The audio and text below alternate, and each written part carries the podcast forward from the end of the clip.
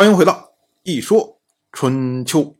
鲁国第十七任国君鲁申进入在位执政第二十七年，本年的冬天，楚国的国君芈运、陈国的国君陈款、蔡国的国君蔡甲午、郑国的国君郑杰、许国的国君许业包围了宋国。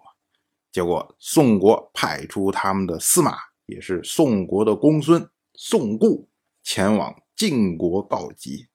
我们之前讲过，想当年晋国的国君晋重耳周游列国，经过宋国的时候，受到了宋国的先君宋之父的礼遇。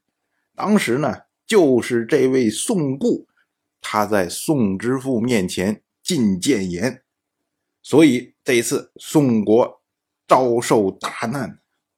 就派宋固前往晋国，就是让晋重耳，你要看着宋固的脸面，一定要来救援我们果然呢，晋国对这件事情非常的重视，立即就召开庭前会议，开始讨论怎么办。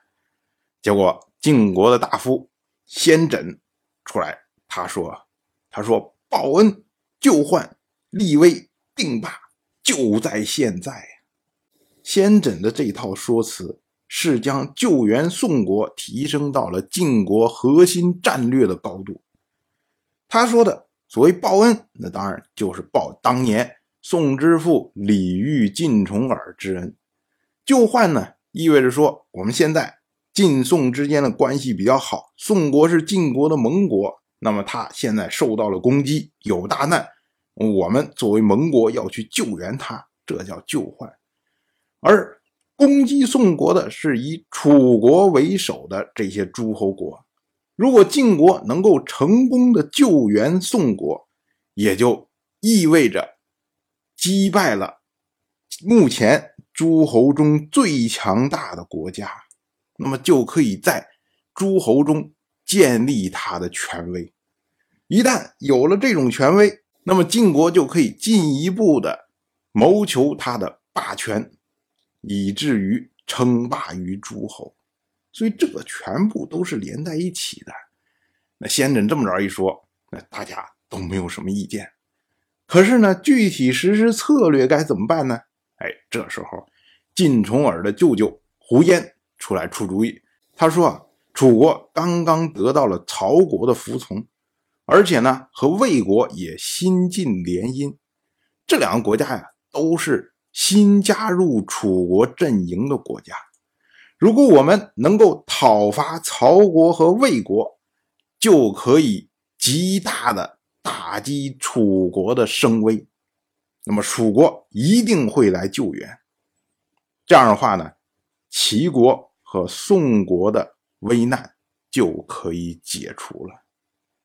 胡言这招啊，放在后世就叫围魏救赵啊，那当然是很高明的策略。所以呢，晋重耳就同意了胡嫣的建议，然后呢，在贝卢举行大规模的阅兵，将晋国的军队重新整合为三个军团。我们之前讲过，想当年晋国的先君晋称以。小中屈沃的身份，然后吞并了大宗，成为晋国的国君。当时呢，王室是以小国的规格来对待晋称，允许晋称建立一个兵团的军队。后来呢，到了晋重耳的父亲晋轨珠的时代，为了急速的扩张，所以呢，晋轨珠将。军队重新整合为两个兵团，也就是上军和下军。如今呢，为了要对抗楚国的强大的军力，晋重耳重新将军队进行整合，变成三个军团，也就是中军、上军、下军。但这样一来呢，他的整个的人事结构都要发生改变，所以就需要讨论这些将领的人选。晋国的大夫赵崔，他推荐了西湖。他说啊，臣屡次听西湖说话，知道他喜欢礼乐而重视诗书。礼乐是德行的准则，诗书是道义的府库，而德行、道义是获取利益的基础。下书有云：“富纳以言，明示以公，车服以庸。”所以呢，您晋重耳，您就试试西湖吧。赵崔他所引用的下书。我们之前讲过，所谓夏书、商书、周书，都是指的今天的尚书。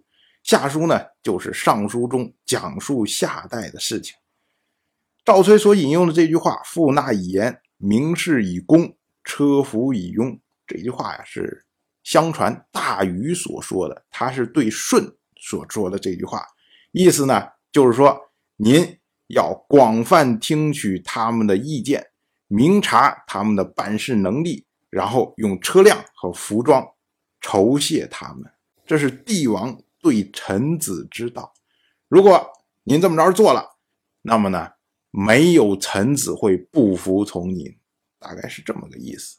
所以赵崔呢就引下书说：“哎，金重耳，您也应该像舜那样，能够做到富纳以言，明示以公。”车服以庸，用这种方式来对待西湖，那么西湖一定对您报以忠心。当然，我就这么一说，您就那么一听。